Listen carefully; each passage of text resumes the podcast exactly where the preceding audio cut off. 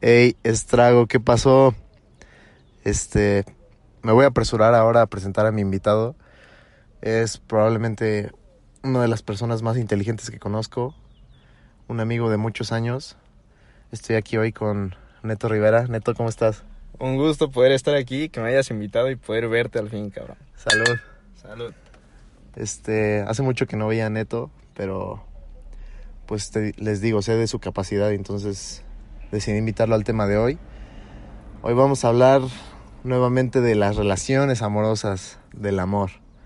Este y de cómo a veces hay dos personas que son tan diferentes, que están acostumbradas a cosas tan diferentes que pues se podría decir, no sé si metafóricamente, simbólicamente, hablan un lenguaje diferente, tal cual, hablan una lengua diferente. Em, yo antes le solía llamar formas, que cada quien tiene forma diferente de querer. Fue en una plática con mi psicólogo que surgió la idea del, del lenguaje más que de la forma. Este, ¿te parece si hablo como lo que tengo que decir y si Sí, tienes algo que decir complementa, sí? Creo que cada quien tiene un lenguaje diferente. Em, conocerte en esto que insisto de que te conozcas a ti mismo implica conocer cuál es tu lenguaje, qué esperas de una relación, cómo te vas a comunicar, cómo vas a querer. Y además tienes que aprender a expresarlo bien, ¿no? Y ser capaz de distinguir y entender los lenguajes de otra persona. Por ejemplo, mi lenguaje es la presencia. Existen otros lenguajes como la valoración, el contacto físico, em, no sé, la nostalgia, la intensidad, entre otros, pero creo que siempre se puede estar con alguien cuyo lenguaje es diferente mientras haya voluntad de las dos partes. Es decir, hay gente que dice, yo no soy compatible contigo, pero creo que mientras los dos quieran se pueden encontrar puntos medios en los que dices, yo hablo mi lenguaje, voy a encontrar los puntos en los que el mío se conecta con el tuyo y a la vez la otra persona tiene que decir, yo voy a encontrar puntos en los que mi lenguaje se conecte con el tuyo. Em, creo que dos personas que no sean compatibles, entonces sí pueden estar juntas mientras los dos quieran y estén dispuestas a encontrar el punto medio. Pero también creo que hay relaciones muy bonitas que funcionan bien. Bueno, sí, funcionan bien, pero que llegan a un momento en el que no convienen a una o a las dos partes. En ese momento, no sé, tal vez no hay suficiente madurez, no hay preparación, hay algún tema ahí muy fuerte, haya un proyecto personal más importante. Depende de las prioridades y las circunstancias, pero en esos casos creo que sí, simplemente este, lo mejor es darlo por, por terminado y a lo mejor no hay forma de encontrar los puntos medios. Ahora, este, encontrar el lenguaje de la otra persona no, sí implica interés, sí implica esfuerzo, pero nunca un desgaste. O sea, cuando algo te interesa, pues luchas porque quieres. Cuando de verdad lo empiezas a sentir como una tarea, como una responsabilidad, que te empieza a restar energía, a restar esfuerzo, pues entonces sí, simplemente no, no es ahí. Digo, es muy importante que entonces los dos estén en el mismo canal, eh, que los dos quieran y de ahí se va a dar naturalmente. Por eso creo que dicen que el amor es fácil. No creo que sea porque no requiera esfuerzo. Al contrario, más bien es porque ese esfuerzo que haces no lo sientes como un esfuerzo. Y ya no sé qué tengas que decir tú, Neto.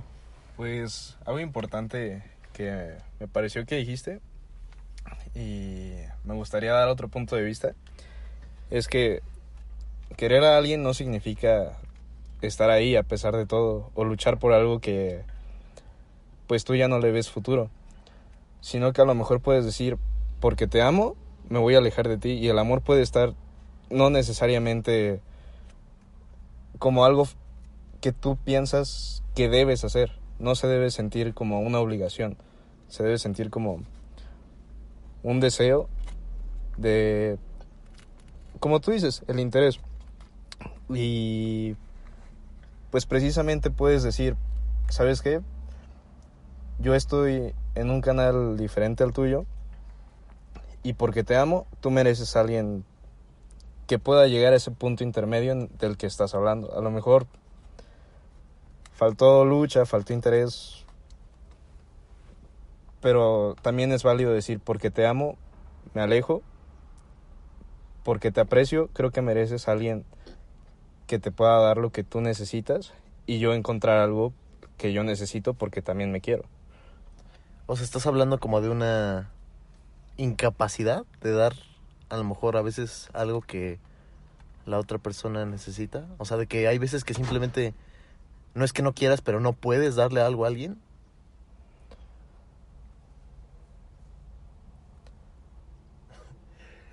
Déjame pensar. Sí, está bien, no importa, o sea, yo creo que sí, a lo mejor por eso este enfatizo mucho en que hay que trabajar en nosotros mismos porque a veces si tú no tienes tus piezas completas, probablemente ni siquiera sepas por qué no puedes darle a la otra persona lo que lo que está esperando de ti o puede a veces también ser que sabes tanto que la otra persona está esperando algo que a lo mejor te sofocas, te sientes obligado, te sientes presionado.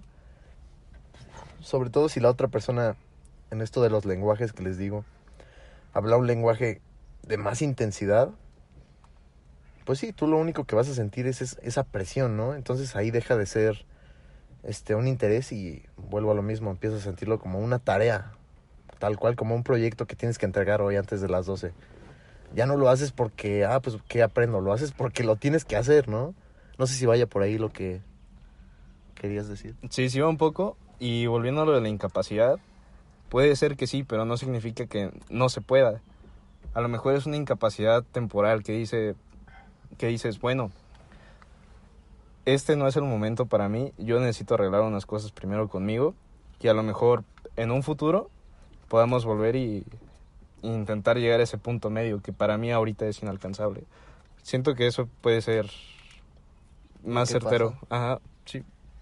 Y por ejemplo, ¿crees que si a alguien le hace falta, como dices, trabajar en algo, lo puede hacer mientras está con la otra persona o simplemente a lo mejor puede resultar desgastante para la otra persona que pues estés resolviendo algo mientras otra persona depende de ti, ¿no? No depende, pero sí está esperando algo, ¿no? O sea, pues mira, ahí yo sí pienso que depende de cada situación. En definitiva va a ser más difícil trabajar y al mismo tiempo llevar una relación.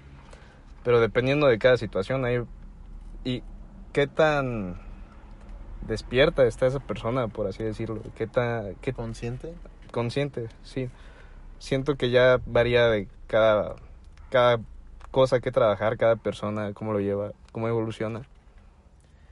Oye, y entonces, concretamente, respondiendo a la pregunta, ¿de verdad hay personas con las que simplemente no puedes empatar?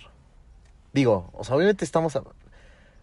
Digo, respondiendo directamente que sí, pues podríamos asumir que cualquier persona puede andar con cualquier persona, pero no se trata de eso. Me refiero a dos personas que ya se conocen, que les gusta lo que conocen de la otra persona. Pero puede ser que simplemente sean tan diferentes las formas que no haya el, el embone, el clic, como se dice. Yo creo que sí puede haber entre cualquier persona, pero tal vez por lo mismo que estamos diciendo, haya un momento en el que sea incapaz de llegar ahí y a lo mejor en un futuro y, y si todas las cosas siguen dándose de esa forma, pueda llegar a un resultado distinto. Es que, o sea, seguimos hablando como de factores externos, de las circunstancias, de lo que has trabajado, pero imagina que todo está al 100. Buen timing, este, los dos tienen los mismos proyectos, están en, el, este, en un entorno cercano, eh, los dos están bien consigo mismos. Aún con eso, puede ser que simplemente, como dicen, no sea para ti.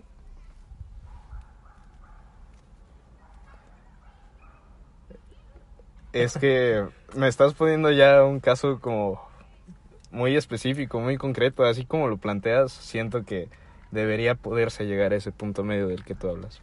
Bueno, sí, creo que sí me pasé un poquito con el escenario ideal.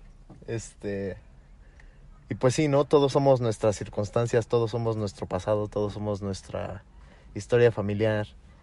Este entonces creo que más bien la pregunta sería si crees que se puede encontrar siempre la forma o simplemente hay veces en las que no.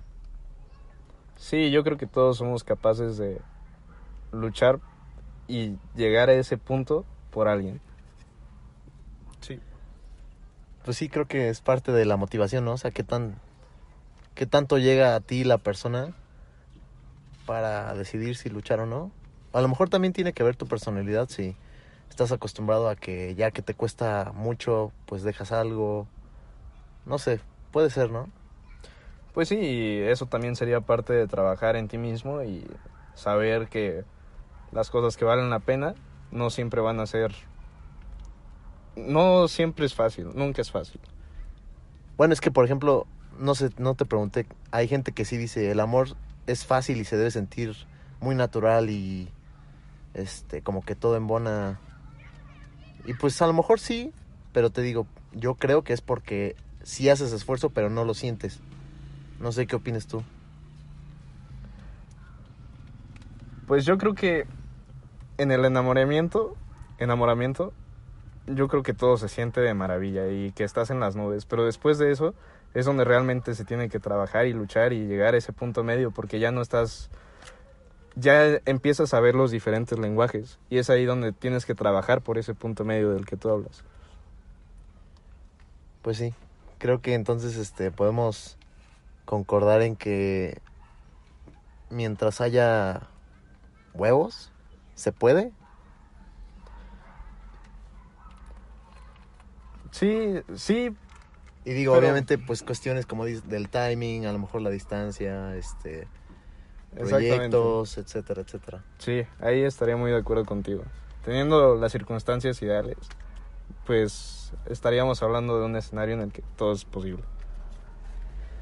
Si piensas diferente, si tienes algún comentario de algo de lo que se dijo, o este, te gustaría hablar a ti de un tema, eh, escríbeme, escríbele a Neto, pero de preferencia a mí.